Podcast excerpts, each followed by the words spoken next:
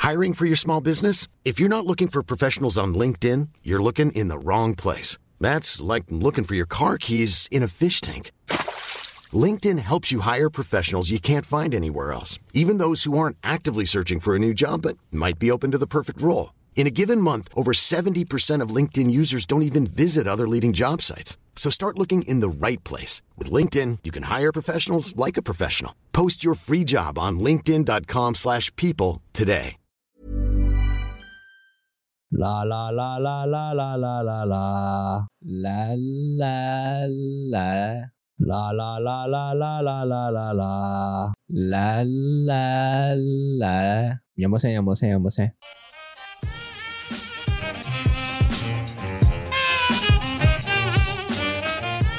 歡迎翻到嚟講講下唔記得，我係秀文，我係大肥，我係老 B，喂試身都第二集啊，係 season two 第二撞集機，喎你哋，屌老母，屌老母，你入輸咗，喂唔係喎，最近有冇睇咧？有個 post 講話有個 form one 嘅 hack- hacker，佢咧就我係 IQ 一百三十六指揮官，係你其中一個。總之咧就係，誒老 B 係咪冇睇呢單嘢？睇，只有陪笑總之有個 form one 嘅 hacker，跟住 hack 咗老師嘅 email 啦，佢就同校長 send email，佢就要有三個訴求啦，佢就要叫學叫校啊校長，即係英文堂嗰啲咧唔好講關於中國嘅嘢，跟住同埋唔知點樣改制度嘅嘢啦，總之就佢啊 hack 有三個要求啦。我想跟住佢話問佢係香港嘅呢單嘢，香港噶，香係港㗎係係，講訴求好敏感嘅喎，好敏感㗎，佢但都係幾大膽佢好喎，勁啊佢佢。好大膽佢喎，仲佢仲拉埋中國落水喎！咁大係啊鑊，咁跟住佢呢話佢話如果你唔 fulfill 呢三個要求咧，我就 hack 晒學校所有嘅嘢，即係誒公佈晒啲試題啊，乜叉叉嗰啲嘢啦。 Form One 啫係喎，啊，仲要個重點係佢講得出話你個 system 有啲咩問題啊嗰啲嘢咯。哇，不過其實諗諗下，佢呢個都係個賭博嚟嘅。點解賭啊？博係啊，咁咁其實佢呢啲訴求嘅嘢都係即係佢賭得或者唔得噶嘛。咁係咪啊如果佢唔得，佢有佢有好大後果嘅。其實即係佢黃咗嘅話都係，喎好大鑊噶。同埋佢賭緊啲人揾唔揾到佢係邊個啊嘛係，啊，佢唔係公開咗佢自己出嚟咩？佢佢係冇講佢佢身份嘅。哦，即係佢只係一個 IQ 一百三十六嘅指揮官同埋一個 team 咯，唔係唔係唔係，嗰個係另一個人嚟嘅。啊另一個人嚟嘅另一個人嚟佢個團隊有七個人，有一個 I.Q. 一百三十六嘅指揮官，一個社交工程師同埋唔知乜嘢。咁講起賭博，誒、我哋賭博今日咁唔通係講呢個賭博啊嘛，係嘛即？係人生嘅賭 博啦。賭博啊嘛，賭博要保守啊嘛， 直接講條題出嚟啊嘛，依家要咁直接啊嘛，season two 啊哇嘛， ，season two 嘅玩法唔係同咗啊，俾啦開。塊面啊嘛，直接同大家講嗱，今日我哋會講賭博同埋保守，誒一周我哋會對立下誒嘅，啊以後誒直係頭啊唔見面嗰啲都冇廢話，直 接直接嚟 誒今日就講賭博，係嘛？費事你追唔到個節奏係嘛？大家想唔想咁樣啊？即係一開波啊，直接嚟啊開門見山啊，唔出車 啦，唔鋪啦，唔得嘅，你要有一個夾硬入嘅環節嗯係咪啊嘅，要好 夾硬，夾硬係好真係好哎夾硬嘅啊去 到我。啱啱個都唔夾咩？我夾硬拉咗個賭博兩個字出嚟 九喎。十度扭大啱啱嗰下係嘛？賭博賭博講下啦，賭博賭博，人生啊嚟有啲咩少少地嘅賭博咧？有啊！我哋第一集嘅時候咧，咪講我哋其實好中意星期一嘅時候去食燒鵝髀，燒燒鵝飯，係係啦食燒鵝飯。咁因為我哋錄音之前就係星期一啦，係咁我就繼續呢個傳統嘅，我係真係有食燒味嘅。咁跟住咧，我發現食燒味都係賭博嚟嘅。點解係咧？啊？就因為你會賭埋師傅會斬咩料俾你噶嘛。哦因為我好好驚食油雞咧，佢會斬隻雞翼俾我。我我好一唔死都鍾意要啊斬埋只雞翼係尖咪啊咧，你又唔食係咪啊喎？哦我唔食雞翼尖噶嘛，大佬啊咁樣。但係有陣時咧，誒師傅又斬隻燒鵝髀嚟食噶喎，咁啊，咁誒你誒賭中咗喎，你冇加十蚊喎。但係呢鑊嘢其實係可以 plan 好嘅喎，你係可以點知 plan 好咧嗱你可以嗱，你係可以同師傅講話你唔要呢樣，唔要嗰樣，咁佢咪唔會俾你咯。咁你咪咁咪揾穩，博咁咪咯咁。咪穩陣咯。哦，即係呢個就保守嗰邊咁嘅，我直哋咪接嚟後啊邊！ 但係唔係嘅喎，你有啲係要加錢噶嘛，有啲會寫到明話，係咯如果你想要上啊係咯係比，咯係或者你啱啊想要空，或者你想要翼，係要俾加五蚊嘅喎。啱啊啱啊，係啊。啊所以你就係唔想加錢，但係又想搏下有冇呢個機會。係你先叫賭博㗎嘛賭博嘛，唔 Good, good, 賭 good, 點有得 good, 博 good 啫？呢個位但係咁樣又即係咁，但係你賭輸咗又唔係真係好大損失啫，咪整頓咪掉走個雞胸。唔係噶，你會好 bad trip 噶，成個成個飯啊，即係你嚟老母打啊，翻去打開嗰盒飯嗰下，你就我屌咩嚟係嘛㗎？係咪豬頭骨啊？係？嘛？咁啊喂，除咗燒味，仲有冇咩賭博啊？生活上？追巴士咯，追巴士都係一個好賭嘅行為嚟㗎喎。都有得到，即係嗱，你你諗下，你可以打開個九巴 apps 見到架巴士幾時到噶嘛？咁嗱，當佢如果佢顯示嘅時間，你個巴士仲有五分鐘，但其實你距離個巴士站仲有五分鐘嘅路程，呢、個你會唔會倒埋啊？呢個都可以賭嘅，五分鐘我覺得正常。但係如果你平時行嗰段路係七分鐘嘅時候，點算？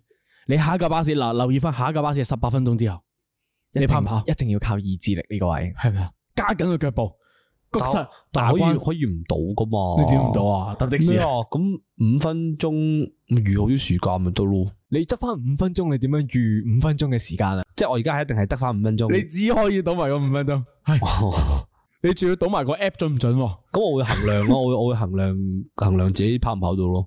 如果跑唔到，咪等十八分鐘嗰架咯。一個八十 K 我定話，我一定唔會到噶啦。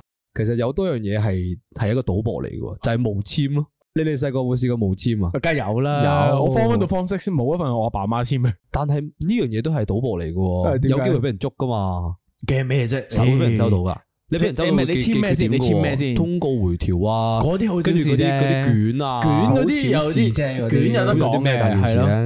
啲卷卷就麻煩啲嘅，係啦。回條嚟講咧，基本上我嗱好得意嘅，啊就係、我細佬同我咧讀同一間中學嘅。咁我細佬入學之前咧，我媽從來都唔知有回條呢樣嘢嘅。 跟住，自從我細佬入學之後咧，佢就問我：點解你以前咧冇叫我簽咁多嘢嘅咁樣？ 哦，學校轉咗制度啊！以前咧啲唔使簽噶，而家咧話驚啲學生出事啊，要而簽家多話要啲啊民。係啊，主唔係唔啊係嘛唔係，最最有一樣嘢，誒你哋可能冇細佬唔知啊。原來咧新世代簽回條咧用電話 app 簽㗎。係啊，好得意喎！咁新咁鮮咁我就我就講話，誒，因為誒依家方便啊嘛，攞 app 轉攞電 app 話啊嘛，咩唔使用紙筆墨啊嚇嘛，真係可以用 app 去係啊，真係要 download 學校嘅 app 噶，佢哋依家因為我咧，我媽咧以前就用誒中文名、全名簽名嘅。哦，咁咁好易佢抄啫。佢發現咧，我越嚟越多嘢要簽嘅時候咧，係佢就改咗做英文名喎。佢英文咩係咩？啊哦哦，好用好簡單嘅一個 May 字咁樣嘅咋。我咩？係啦，係好容易簽嘅。嘅咋，即係基本上誒，你合埋眼都識簽出嚟嘅名嚟係嘅。自此我媽就從來冇再簽過任何嘢啦。哦，阿 May 姐係我哋忠實 fans 嚟嘅，我哋個個 post 佢都有 like 嘅喎，留意到。多謝 May 姐啱啱一出 post 佢就 like 噶啦。 係啊但係我嘅經歷咧就唔係冇簽嘅，係你我你係咩咧我最近嘅經歷嚟噶。啊我最近識嗰啲中學嘅朋友，跟住咧，咁啊中學朋友咧就同我講話，喂大鑊喎師 兄，佢約咗朋友去玩喎， OK，想請個假喎，啊咁我諗啊咁關我咩事啊？誒師兄可唔可以幫我打電話翻學 校請個假，做我老豆。做我老豆啊？仲咁要樣貪你個樣夠老啊！唔係啊，咁你見唔到樣嘛，聽把聲啫聲㗎嘛。嘛系啊，跟住我話咁我試下啦，呢個都係個賭博嚟㗎，係係係佢會唔會係周我咧咁係係樣？我打佢啦，喂， 喂，係咪校務處啊？係啊，我係阿邊個？我係阿秀文嘅爸爸，佢今朝食錯嘢，唔翻學啊！醫生紙後補係咁，唔好扮啦。唔係啊！呢個時候一定要講 笑啦，你冇俾人周過嘅，唔好俾佢有反應嘅機會。係啊 你唔好俾佢反應到啊即刻收線即刻收即線，咁佢就覺得哦哦哦係啊哦咁樣，佢又唔會打翻轉頭啊係啊，嘛。佢邊有得打翻轉頭哦啦？幾醒喎呢個，因為我都試過冇冇電話，我啊中中午定唔知中六唔好記得，跟住 又係朝早，跟住我阿爸媽出咗去，唔知飲茶定咩，咁我嗰日真係好唔想翻學。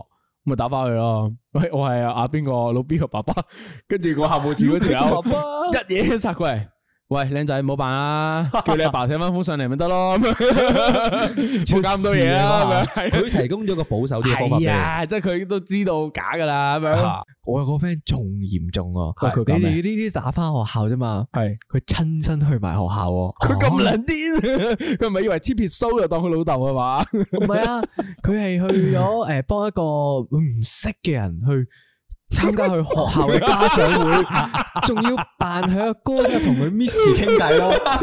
真 Miss 就同佢講話：啊，你妹都幾乖啊喺學校。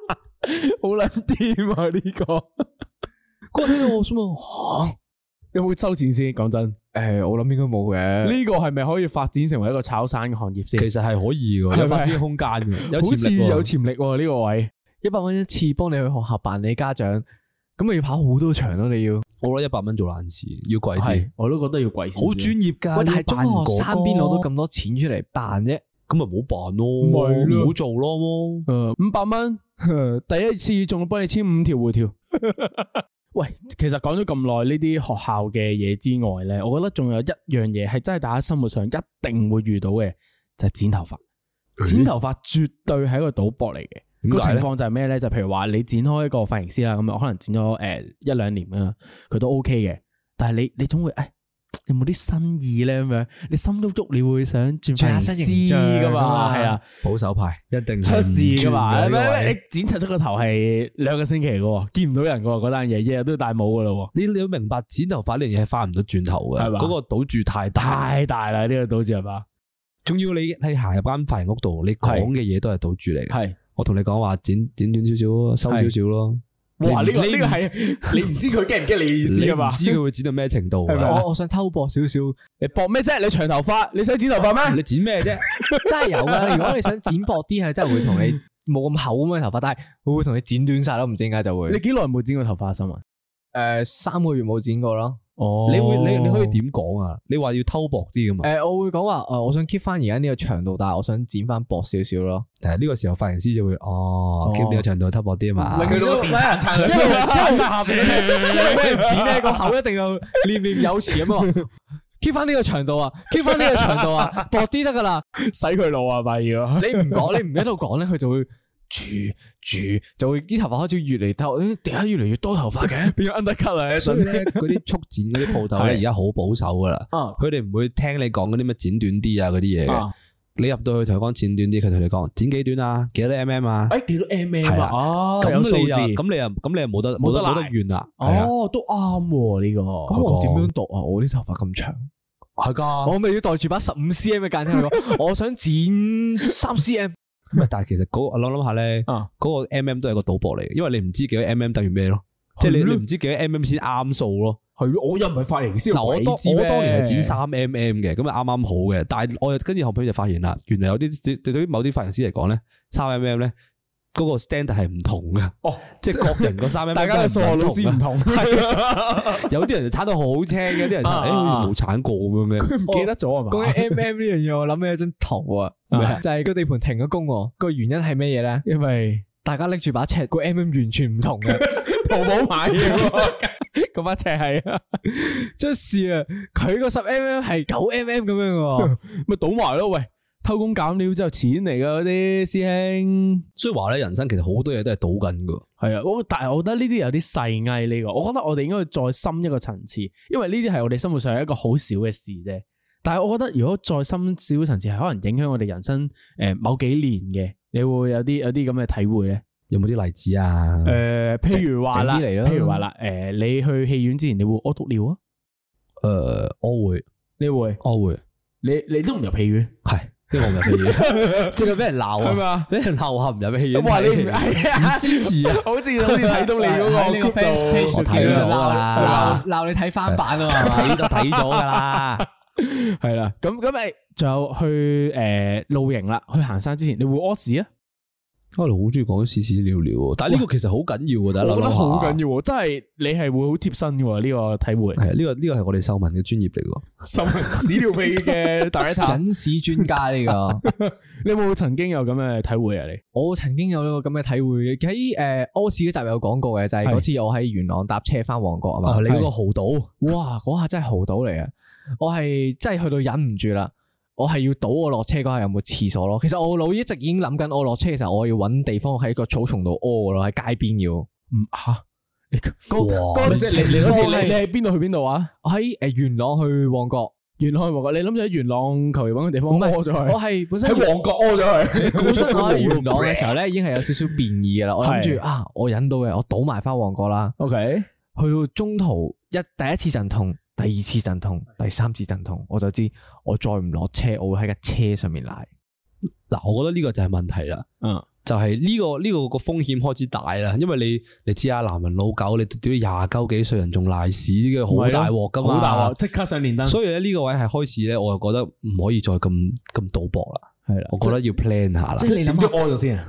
你諗點解你你咪上車之前屙先咯，你你諗下半夜三更你賴屎，邊度揾條褲翻嚟俾你？咪就係哦咯，。你個你個情景住係深夜嘅，係哇凌晨你當一點幾兩點鐘，喂，但係你凌晨喺我喺街屙屎，好似好似都即係難揾廁所啊嘛。係咪係都你係咯凌晨喺元朗，你商場都閂咗喎。其實冇啊，你得翻公廁，仲要我係唔熟元朗嗰啲地係段啊哦咯，。呢啲好少去喎呢個地方。哇！你好多不不穩定因素喎，你諗下，你身上面未必有廁紙係嘅喎，啊完全係嗰日係完全不確定啦，所以連我落車嗰下咧，我都係靠信念同司機講話前面有落咯，我仲係講前面有落，我係冇諗過前面有啲咩嘅咯你。最後喺邊度落車啊？你我最後喺長沙灣落車嘅我，真係你堅持唔到去旺角啦，我已經堅持唔到啦，我 feel 到我嗰下再唔落車，我出陣事痛啦。三次咯，即係個長沙頭灣突咗出嚟噶咯啊長沙喎。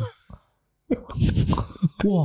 你手指公急翻入去，搵隻手指塞住佢，等陣，好似好痛 哇！噶，我夾住個屎忽一落車嗰下，我見到對面有一個公園喎，咁都俾你賭中。真係嗰到種到，等先嗰下等先真等係先倒埋㗎啦。長沙灣落嘅話，對面嘅公園應該係深水埗公園嚟喎。我唔記得啦，我記得係深水運埗公動場園嚟應該㗎係比較窄少少。唔啊好諗，唔好諗，你唔好諗，你嗰下好急噶啦，你你太挨唔到幾多步噶咋，我想問一問你當時有冇廁紙喺身？冇。誒你有冇倒埋個紙巾入邊？ 有冇廁紙？我冇咯，嗰下諗唔到咯，嗰下係你知唔知佢連條門都俾人封住咗啊！我係一腳踢開條門，我再衝入去屙 啊！但係誒，我要自爆翻廁紙嗰壇嘢先。係你要自首 個廁格入面係冇廁 紙嘅，倒唔倒唔到倒唔到啊！咁點算真呢係倒唔到。請問你當時我係冇着褲，然後我嗰下望住個鐘係凌晨兩點幾，我倒埋出面應該唔會有人路過經過呢個廁所嘅，連呢下都倒埋，我直接衝去衝出去外面揾手，將我有能力條條冰捲到條條最冰多咁自己樣捲晒出嚟，即係衝翻入去再揾。哇哇哇！ 咁你大髀罅都唔乾淨喎，嗰下唔好問，所以話你睇下賭唔中幾大 鑊，係咪啊？因為因為我都試過誒去誒荒山野嶺啦，我當時嘅嗰次情況就係我前一晚咧行山嗰啲 friend。誒去西貢一啲荒山野嶺行 site。 O K，係啦，真係冇人嘅嗰啲咁 OK 嘅地方係。咁跟住咧，我前一晚咧就有個局就係打邊爐，哇！打邊爐係啦，因為高風因為險喎，因為因為我肚咧係誒好敏感嗰啲嚟嘅，即係好容易肚屙嗰啲嚟嘅。哇！我真係好 struggle 嗰晚，其實去唔去？即係打邊爐呢單嘢，我預咗死賭一鋪咯死硬嘅，躲鋪咯，我到咗。咁最尾咩結結果屙到啊？最尾第二日我去到嗰個地方嘅時候，真係肚痛。哇！地盤嗰啲廁所唔摸得噶喎，喂，唔係地盤嚟嘅，係真係山嚟嘅啫。哦嗰個地方 OK 係係啦，跟住我要揾廁所。所。我我唔係，我我我係有預先準備，我有 plan 好欸，帶咗一包 Temple 喺身，啊保守派係保守派，我帶咗包 Temple，因為我出門之前我都去喺屋企去咗一次，跟住我又去到個婚紗嘢，哎呀揾啦咁啊，最簡單係咩？開 Google Map 揾 toilet 咁樣啦，哇！最近嘅廁所喺兩公里外嘅一條村，兩公里，里，你都挨到係一個咩？賭博嚟嘅。你挨到咩？係喎，同埋你兩公里以外嗰條村都係個賭博嚟嘅喎，唔一定有廁所要用入你嘅喎。你唔係賴屎啊嘛？哦你？你個笑容好腼腆啊，你該唔會係賴咗喺條褲度啊嘛？然之後拖住翻去嘛。我只可以講嗰日嗰個山上面冇乜人，我包 Temple 紙巾我冇帶翻去，我只可以講咁多，嗯，唔好意思，我只可以講咁多。唔知點解我撈到咧，佢將啲紙巾掹晒出嚟，跟住佢攞咗個袋度咯。我完全腦入面幻想到。 好高難度呢個你你解釋翻先，你點樣可以你個屎眼可以對準 Temple 紙巾嗰個咁細嘅窿，然後追住講咁大公屎啊係呢個喺手喺度撐住，咪先？喂，你哇你諗好核下突啊屙完出嚟嗰番嘢係滲出嚟嘅，你你屙少少佢已經滿滿咗嘅咯唔係，但係咧嗱，我都最後 develop 一個啦。其實你放屁都係一個賭博嚟，即係你賭臭唔臭？唔係啊？你賭佢濕屁都有有冇餡咯？啊你放屁有機會會有嘢出埋嚟㗎嘛啊我知啊，跟住你就會少少痕痕地嘅話，好大鑊噶！哇！估唔到原來屎尿屁係咁多賭波入邊嘅喎。唔好再講屎講尿啦，好核突。有冇啲得意啲嘅？喎。講交友 Apps 咯喂，哦嗰交友啲 Apps， Hey Medi 啊，或者嚇 Team 乜嘢嗰啲嚇啊 Hey Medi，Hey Medi，咪照講得出嚟咧，即係呢啲都係一個巨大嘅風險嚟嘅。抽盲盒啊，可以呢點個賭俗咧稱你即係譬如你玩誒某個 Apps 嘅 Hey Mandy 咁樣啦，我都唔遮名噶啦。啱啱咪明知 咗，又唔知你嚟 咗啦 你你你都揾到啊！只有前面個字都見後私面生啊通。嘅作風係咁嘅， 咁咧就係誒個 Apps 係點樣玩嘅咧？就係你打一個 topic 啦，譬如我係誒我如果我係大肥咁，我就係二十五點解你係大肥？喂，IQ 一三六指揮官。咁咧你就會咁樣介紹 topic 咧，然後你就不斷 match 其他人啦。係咁啊，係人哋其他人可能叫做二十五歲誒社交工程師咁樣。酷肥底啊啊啊肉地，肉地，肥底啊，肉地，肉地先係最賭博嘅字眼嚟噶。五十 Kg 又可以叫肉地，六十 kg 又可以叫肉地，好多你七十語言藝術啦 kg 都可以叫肉地，系啊，好多語言藝術啦。嗰條線好闊嘅個頻肉譜，地係賭博嚟嘅，同你講基本上 係係跟住咧，你有冇曾經失敗咗？玩得呢個，基本上你都係一個賭博嚟，同你講， 我直接問你，你有冇失敗過？一定有失敗過。我想問我想呢問個我唔係我唔 get 喎，賭嗰個同埋唔賭嗰個位喺邊度啊？诶，佢入面咧，因為你係诶净系睇 topic 嘅啫嘛，係你係文字上交流啊嘛，係你冇相㗎嘛，睇，咁你要同人哋換相噶嘛，係嗯但係你可以選擇唔換相，直接出嚟見面噶嘛。哇哇！你咁搏噶？你呢反個應人好大喎。呢個直頭係同你終極賭博嚟，同你講。哇！你你你好似中過咩伏喎你你咩傳出嚟見到我咁樣，你點算啊？ 肉地，如果見到你嘅話，我會考慮即刻塞你一鑊，送你去醫院先咯。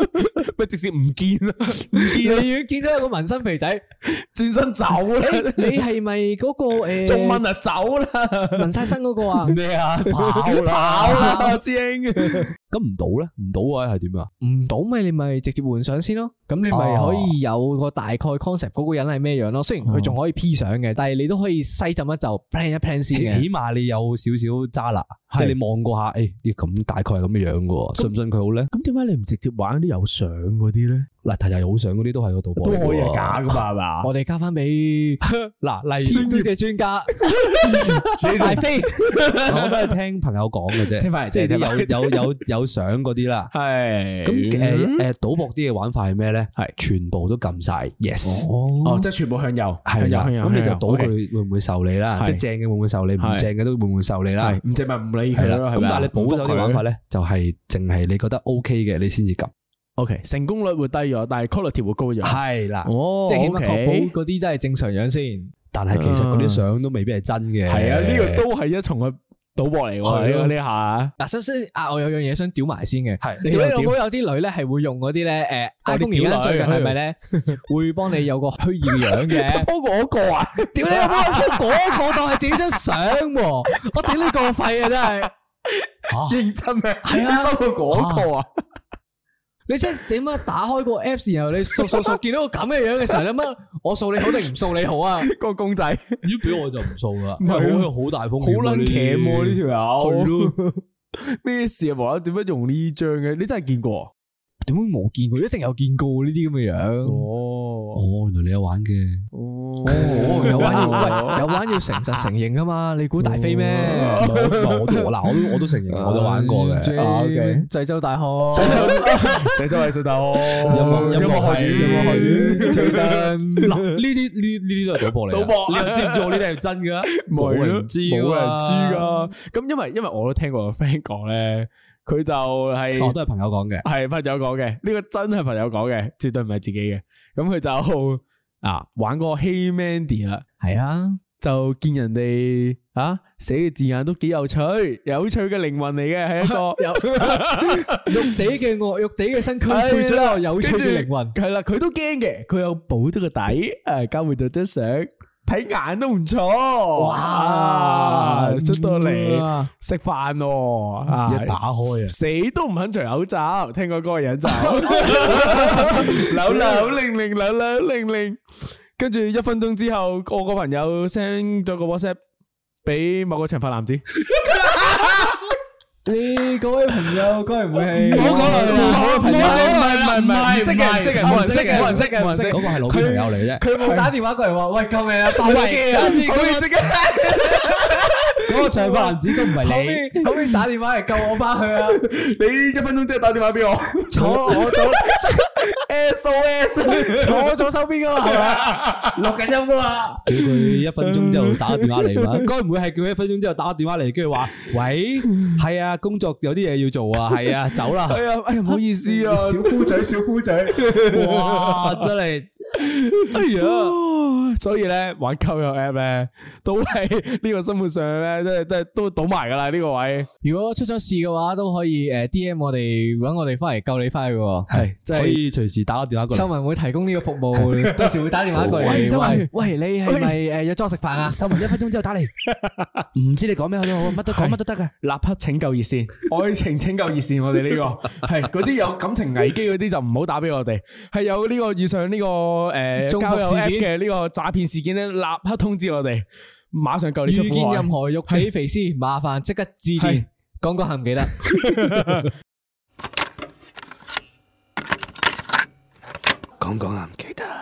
我哋頭先講嗰啲咧，都都唔夠，唔係真係人生嘅大賭博咯。啊就係咩？即係影響冇咁多。係啊，你嗱你頂到盡咪，即係你你交一你食個飯，係最多咪食得唔開心。誒都啱嘅，係嘛都我係啊，最最多多俾俾人人呃餐飯錢啫。我想講啲大啲嘅賭博喎，誒嚟啊！結婚咯，哇，結哇婚啊，結婚好嚴重嘅呢個，結婚都係嘅，哦人生一大嘅承諾嚟嘅喎。你嗱，其實你有好多不穩定因素噶。你結婚之前嗰個女仔係點樣，但係你結婚之後未必係咁樣噶。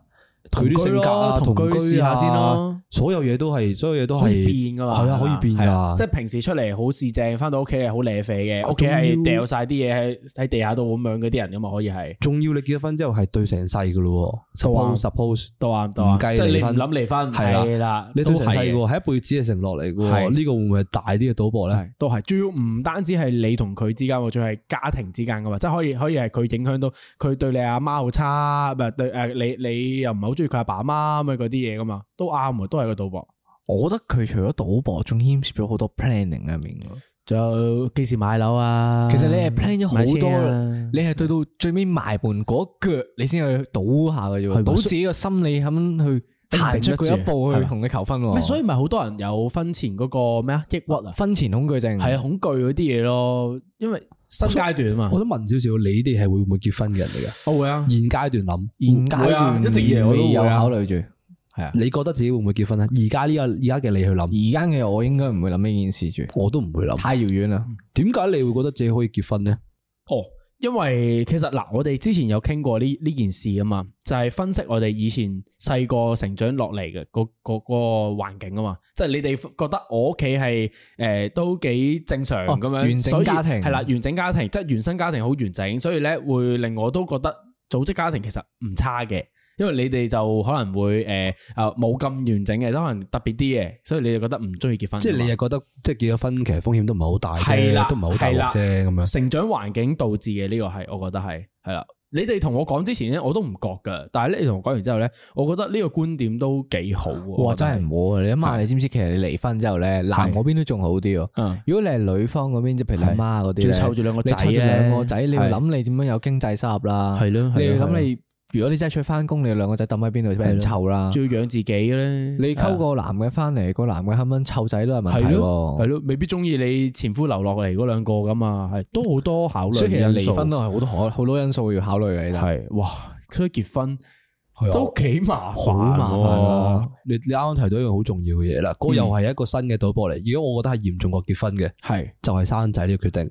嗯你結婚唔一定要生仔噶，但係你生咗仔，你好多好多好多嘢要諗噶。同意嘅呢個係。佢哋係兩係可能係一兩個負擔嚟嘅喎，啱又啊或者可能即係你你唔知佢大個會係點噶嘛，你唔知佢生出嚟會唔會係啊係係啊啊，係你啊唔知佢叻啊、醒目啊、聰明啊、樣衰啊點樣，完全唔知道嘅喎。系咯，即系你可以生出嚟放養佢嘅，佢都可以好叻仔。誒、係啊，你你好誒嚴格咁樣幫佢安排讀名牌小學、中學、大學嘅，佢都可以係做壞事嘅，係咪？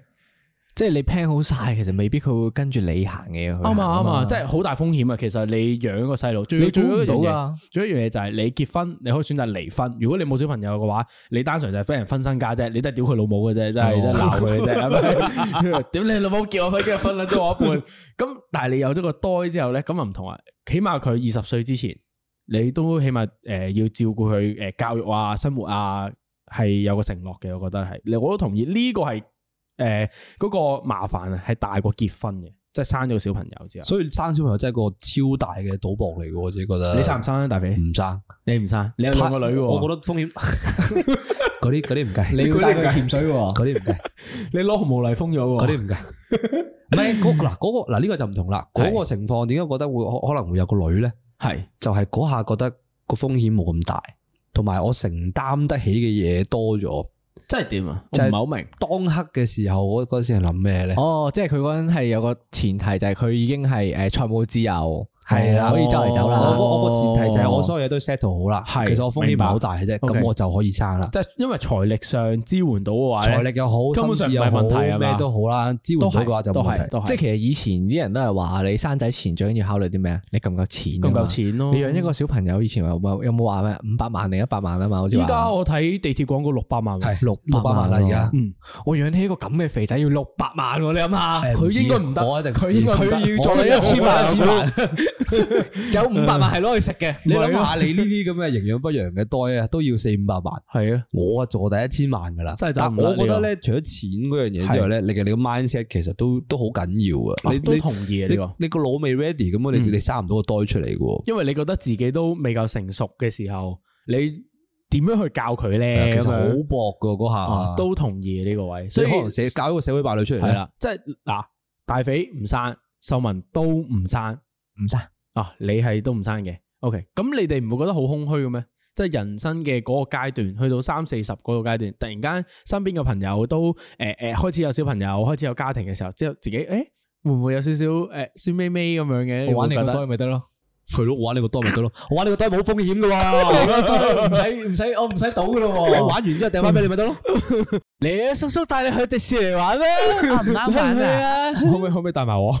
唔係啊，係放低你兩個袋，我哋兩個帶你去迪士尼。我哋兩個拖住手玩個小飛象去。嗱呢樣嘢又係啦，你係生個袋之後，你冇得同啲朋友咁樣真係去玩噶咯啊喎，你又要犧牲多樣嘢噶咯係喎，係咪越諗越大風險咧？係真係會發現係誒生咗多啲朋友咧，係會真係消失晒哎噶。係或者如果你同佢哋食飯咧，其實佢哋講嘅話題已經係離唔再係開㗎以前嗰啲你講動畫啊，或者講啲垃圾嘢咁樣，係佢哋離不開都係講啊邊間幼稚園好啊，喂呢間啲興趣班幾好喎、都有同意喎呢個位你住呢區啊近校網咁樣，即係傾嚟係傾去都係呢啲嘅時候喎，之後開始疏遠咗啲朋友會變到。係喎死啦，搞到我都好卻步添。我原本仲諗住生兩件，最好生咗個女先生個仔。但係依家你哋講完之後，咁不如我哋三個迪士尼玩算啦，真 係。但係唔得唔得唔得，我都要 defend 下呢個生仔派嘅，我覺得係。你要企喺另一邊啊嘛嘛，我要企喺度我哋呢度有兩個人㗎喎係我麻煩。對面隊喎， 我對面對係啦，即係因為我覺得生小朋友咧就係、诶人生嘅一個延續咯，就唔係話想佢養我啊，而係我我我覺得會有個小朋友之後咧，佢會帶俾我嘅人生係有唔同嘅面向，即係正如啱啱大飛有講一樣嘢就係、你生出嚟嗰件，你唔知佢嘅性格係點樣，佢中意啲乜嘢，佢唔中意啲乜嘢，佢擅長啲乜嘢，同埋佢好渣於乜嘢。咁譬如話嗱，诶、你係一個理科人，你生一個文科仔。誒佢對嗰個文科誒、有好多成就嘅時候咧，咁你都會計誒、原來世界有呢個面向嘅喎，咁樣咁如果佢乜柒嘢成就都冇咧？你要諗下喎，佢唔係一部數碼暴龍機喎，你唔可以就咁樣逼 佢變態擺獸瞓喺啲屎度，跟住佢就由佢死嘅 你唔係喎。喂佢食兩嚿肉，佢就會進化係㗎咯喎。啊，係你好多嘢要準備嘅喎。如果佢佢佢嗰個成長路向，佢唔係向你諗嗰樣嘢去佢咧，加油老 B，佢 係小 B 啊，小 B，你點知我昵稱啊？小 B 係誒、但係我覺得誒、去到三四十歲嘅時候咧，嗰、個有個小朋友嘅時候，嗰件事會令你更加體驗到家庭嘅重要啊！即係唔係淨係對你。同埋你個仔啊，而係你會反思你同你阿爸媽之間嘅關係咧，你會睇到唔同嘅人生階段嘅嘢。我覺得係一個路程嚟噶，一個 schedule，一個 tick 一個 tick 一個 tick，行到嗰度嘅時候咧，你要體驗呢件事噶啦，我覺得係唔同家庭唔同諗法啦。呢樣係嘢就嘛？係係係啦，就係嗰句，翻翻翻翻最原先就係講我哋家庭成長嘅環境唔同，哦所以咧諗法就會有唔同啦。呢個位我唔理，總之咧我有兩個仔，你有兩個女，秀文冇，呢個即係結論。收文先係保守派可能。哇你咁保守嘅你保佢守攞住住我我哋。哋啲袋去玩啊！我咧由二十歲開始就審視下自己嘅基因 呢個嘢。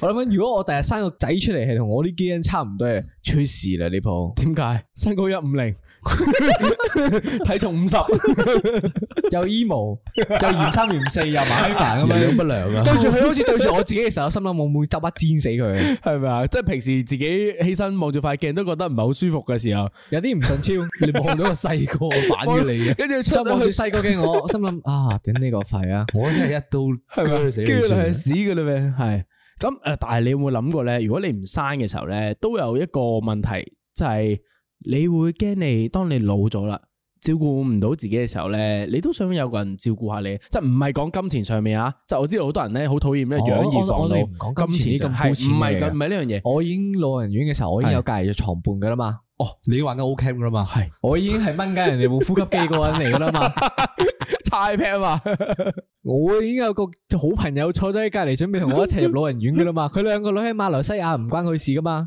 但係起碼過過時過節中秋啊，佢都打電話過嚟，爸爸中秋節快樂啊！佢打電話電線都掹埋佢啊， 你唔認真嚟，你唔覺得酸微微嘅咩？又唔會嘅，你仲細啫，可能你兩個打俾我咪得咯。唔係我我我覺得朋友都做到啦呢樣嘢，係咪啊？唔一定要個仔女㗎點算啊？咁冇計啊，我打翻俾佢喂喂咯。喂喂 打翻佢，通往地獄嘅烈士，我臨死前會錄段音， 係嘛？連連聖誕節都播俾你聽。我唔會放過 你噶。哇，生老病死嘅死咧，都好撚大咩嘅喎，即係都好多係個賭博嚟嘅喎，都係賭博即即係係你譬如話臨咧死前啲老老撚咗嘅階段咧，佢講係講老人院啊嘛，係啊係啊 係啊，老人院都好多不穩定嘅因素嘅喎。譬如話咧，隔離嗰隔條離友係嗰條係咪咪癲嘅咯？唉，邊有咁多電腦啊，大佬？你咯，我嚟掹我喉。 喂，唔係喎，秀文，聽講你屋企附近嗰啲都係好多白卡 佬啊喎，咩？我屋企附近都白，我就係白卡佬啊嘛。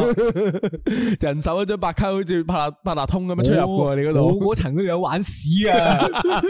你喺地喺地下關科屙到上去我嗰層啊，大佬。係係住邊度都係賭博嚟噶，但係呢個唔講啦，呢個啊我哋之前有拉過啦，唔講。太多啦，太人多生太多賭博係啦太。多白卡佬啦太人多生賭博啦。好似大家望到你嘅手，發現你嘅手都係一個賭博嚟嘅喎，係咯紋身都係個賭成博身都係賭嚟嘅博嚟喎，噶係。咪啊？你兩個都紋身男子嚟其嘅喎，實呢呢單呢壇嘢都好大鑊㗎喎，都係因為呢啲嗱，我我哋覺得越嚟越覺得咧，誒、所謂人生嘅大賭博咧，就係佢出嚟嗰個後果係翻唔到轉頭冇。得翻轉頭啊，係啊紋身都係一個好翻唔到係轉頭咯嘅嘢嚟喎。就算你洗紋身都唔係嗰回事噶嘛，係啊係咯，都係你收文，你係聽朋友講紋身啊，定係定係點㗎？你自己揾㗎？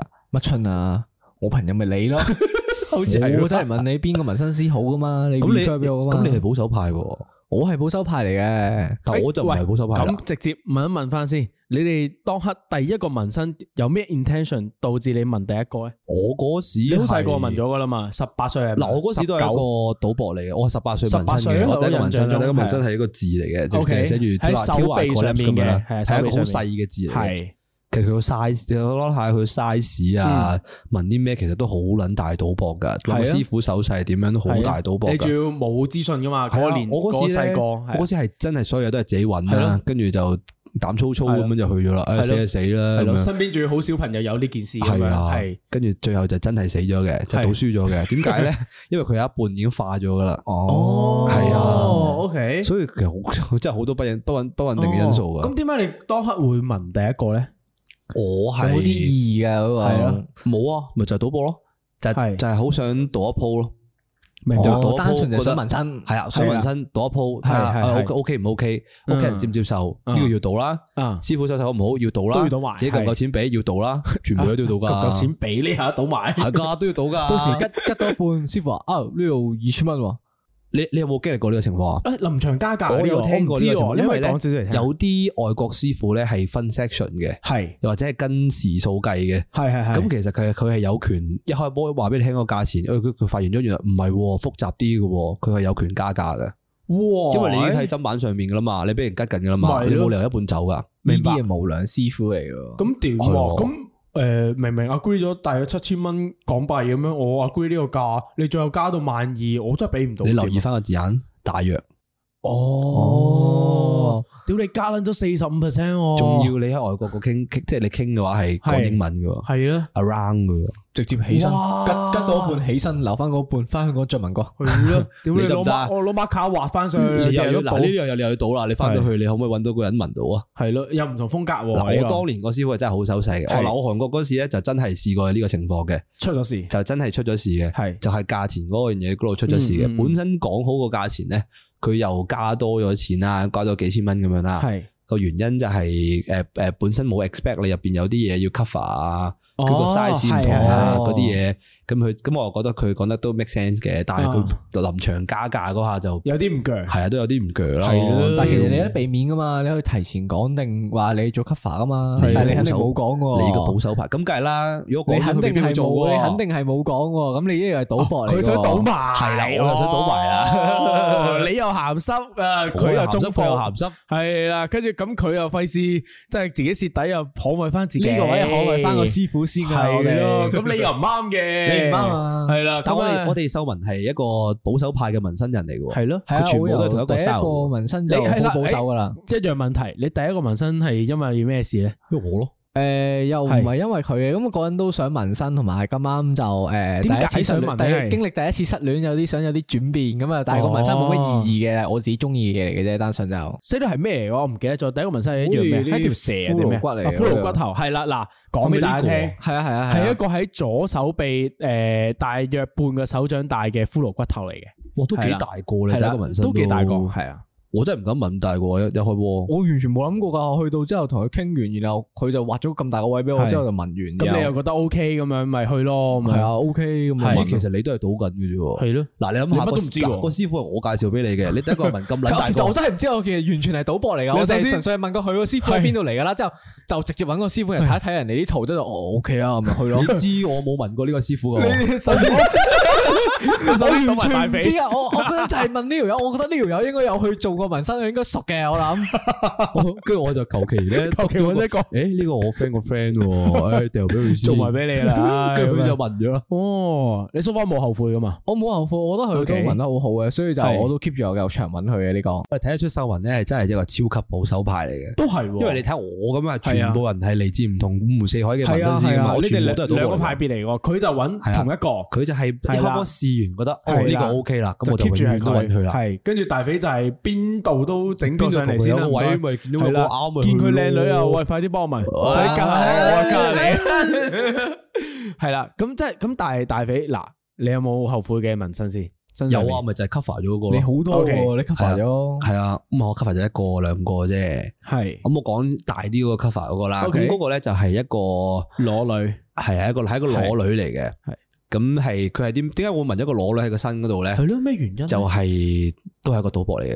Ờ. 啊，嗰陣時係俾個女仔女仔朋友啦， 哦，即係純個粹啦 Ờ. 總之嗰陣時係個女仔朋友問嘅 啦，咁啊 OK 佢要比賽，咁哦，啊要問一啲關於女權嘅嘢，係咁我心我嗰時冇諗咁多噶，我係淨係覺得哦，咁我咪借手俾你即係咯，朋友冇理由唔係啊撐我嘅唔喎，撐撐㗎埋嘛，咁如 果佢係一個男性嘅朋友咧，唔啊差，男性講咩女權啫？男性有咩好講啫？應該男性就唔俾講唔女。係，因為因為因為我有睇過啊大肥嗰個裸女嘅，我當時都覺得係幾核突嘅嗰個，我有見識過嘅嗰誒，個。我自己覺得佢本身係靚嘅，但係唔係擺我身度咯，啊明白，佢唔係應該擺唔啱我你身上唔咯，啱你，係啊，所以我就係揾嘢 cover 咗佢嘅，呢 OK，個我後悔，係呢個我賭輸咗嘅嘢嚟，係就係啊我就我接受唔到咁多年咯，呢啲嘢係冇得翻轉頭噶嘛，係啊係啊，所以你要揾一係個啊好大好大嘅紋身所以去我遮游到佢住黑晒咯又黑咗係佢，啊，呢個呢個就係讀書嘅嘅後果 咯。捽甩佢咪得咯，點出甩佢啊 Sir？胎記嚟啫嘛。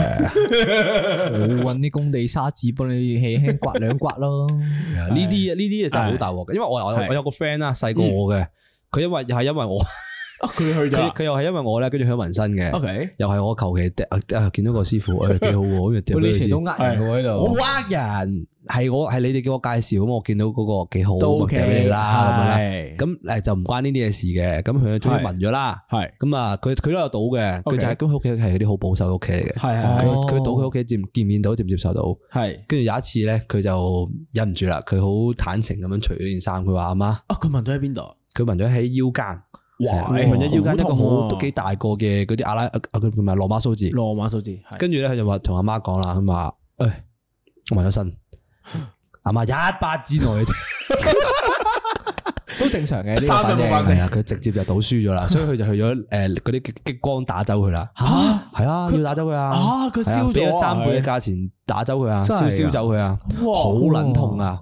咁俾我真係會唔講咯，同屋企去到人。咁大件事啊嗰件事係，因為屋企真係好保守嘅， OK 都係咪覺得佢佢幾多歲先佢嗰陣時應該十七八咯，你當咁好哦啊，，咁啊冇，係有如果你斟酌位呢個位廿四五你都可以厚啲面皮啊，扮係冇事發生噶嘛。係啊，因為因為嗱，我有同你哋講過話，我都想做一個紋身喺個手臂度噶嘛。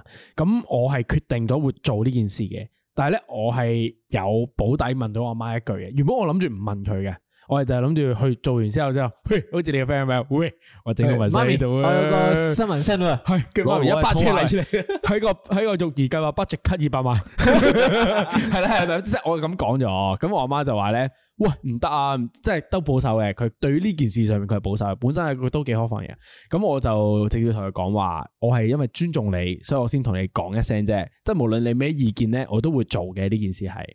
係啊你咪接受尊重咩態係啦，度唔接係受，即係咧，係啦，啱啦，哦即係因為 OK 因為咧，我覺得我要同你事先講一句，好過好似你個 friend 咁樣做完之後咧，surprise 問我 fuck 咁 樣，咁啊出事啦，要咁咪係一巴車落去咁啊，係啦，咁嗯係啦，我對於紋身呢件事我係咁睇嘅，即係我會做嘅，我係先斬後奏噶。你先新聞係咪斬係咪啊啊？哦新聞新聞屋企唔哦我唔 care 係，我啊。媽又翻到嚟問我，佢話喂，好似爭啲嘢喎呢度。佢媽叫佢紋多啲， 我媽係我媽係 同我有啲空話：虛喂你呢度好似爭咁啲嘢，阿美姐幾空啊咁樣，不如你問多幾個啦咁樣。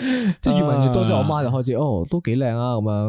因為接我受啊係咗我係我係先斬後奏嘅， OK 我係聞我係聞到差唔多中段隻手開始花啦，你都即遮係唔唔到啦。住啦，啊係嘛？哦即係開始遮唔到啦，我先至翻屋企，誒俾你睇啊！我阿媽我聞咗，跟住我媽就哦哦哦，喂呢條搞咩啊？咁惡嘅呢只 嘢，你阿媽都趣致㗎 喎，你阿媽係係啊啊啊，OK，你 聽我講一個鐘頭嘅交，你都想有啲嘢攞走噶，攞 咗咩？攞咗啲咩啊？就係唔好聽啲朋友講去嗰啲紋身師嗰度 紋身， 即係自己揾啊，自己揾啦，屌你係啦老母，新手啊袋，同埋你可以獲到一條熱線，就係你嘅救命熱線啊！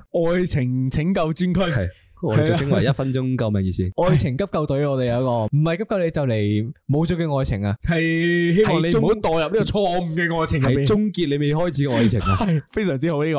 喂，咁我哋講咗成集呢個賭博與保守啦。咁其實我哋覺得，诶、人生上面咧條路咧就一定係好多沙石嘅，一定哇你係老母啊！啊哇，屌好壯闊啊！呢個畫面啊！背生成器啊！即係即系咁講，即係你唔賭博，你人生邊有有趣啫？你下一個 plan 好，咁不如你屌你你求其搵本啊啊大匪自傳，你 copy and paste 過你人生咁樣係咪？我覺得咧就係你人生冇唔係樣嘢都可以 plan 晒啱啊嘅，你 plan 晒都會始終都會有少少風險嘅。係啦。我仲學識咗句嘢叫咩啊？係咩計劃趕唔上變 化。係啦，哦哇你哇哇！你邊個嚟啊咁深度嘅你呢個，睇好有個深深度度展學翻嚟嘅喎呢個係。我都唔知喎，但係呢句嘢好有用嘅，就 係我永遠 plan 好晒啲 schedule 咧，我一甩係 schedule 咧就我會好敏感嘅人，哦之後開始就逼自己接受，誒一定有變化㗎啦呢件事。係啊，因為計劃真係永遠都跟唔上變啊化，就好似我哋可能約咗星期二錄音，突然之間都可能會有啲變化。係啊或者約星期六某大肥食 飯，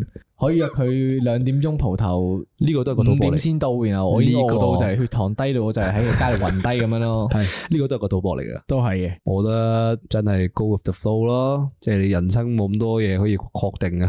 好，今日得一題嘅啫，因為呢最個後環節係呢個問題我諗咗好耐啦，諗咗先再答。如果你人生得翻最後一鋪，你賭上人生嘅所有所有所有嘢，連我條底褲都倒埋嘅，乜柒都你要鳩都要賭埋，啊你會諗自己係輸定諗自己贏？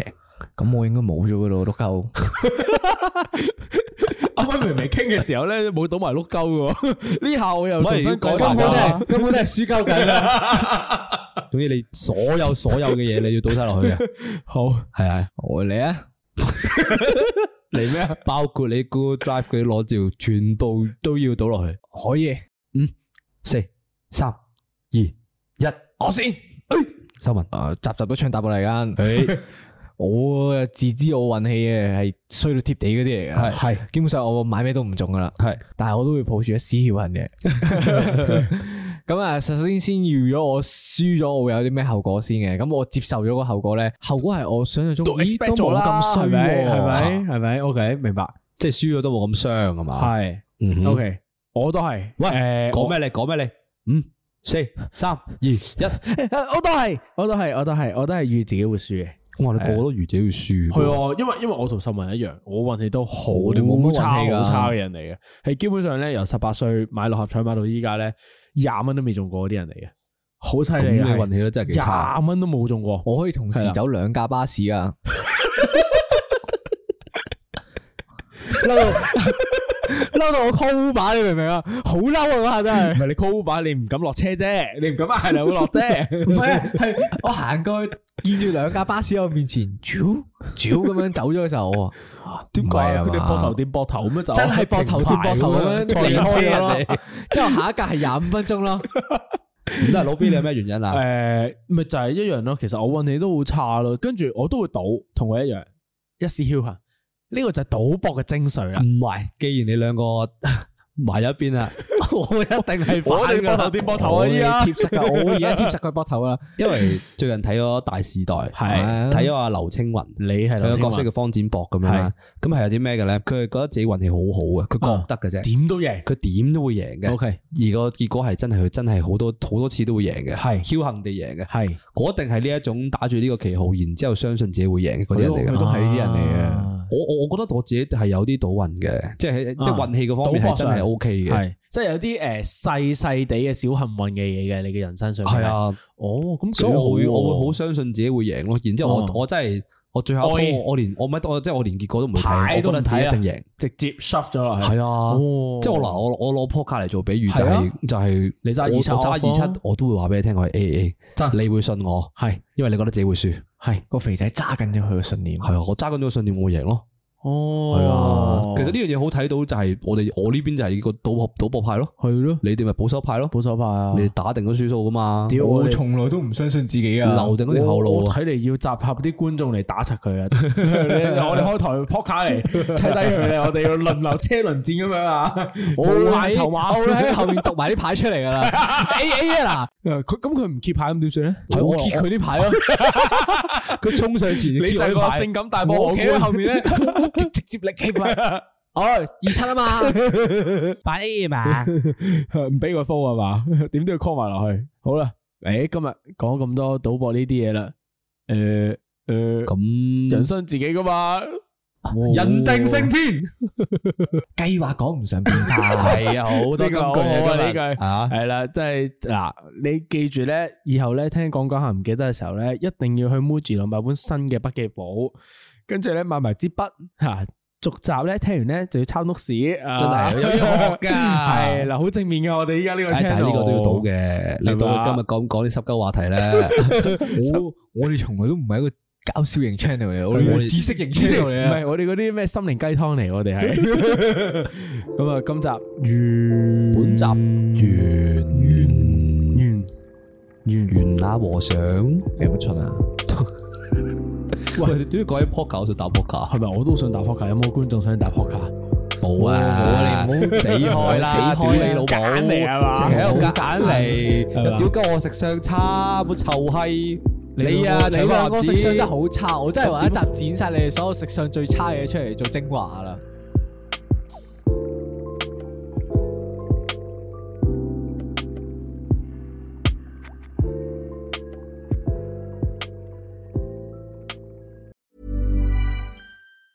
Planning for your next trip? Elevate your travel style with Quince. Quince has all the jet setting essentials you'll want for your next getaway, like European linen, premium luggage options, buttery soft Italian leather bags, and so much more. And is all priced at 50 to 80% less than similar brands. Plus, Quince only works with factories that use safe and ethical manufacturing practices. Pack your bags with high-quality essentials you'll be wearing for vacations to come with Quince. Go to quince.com/pack for free shipping and 365-day returns.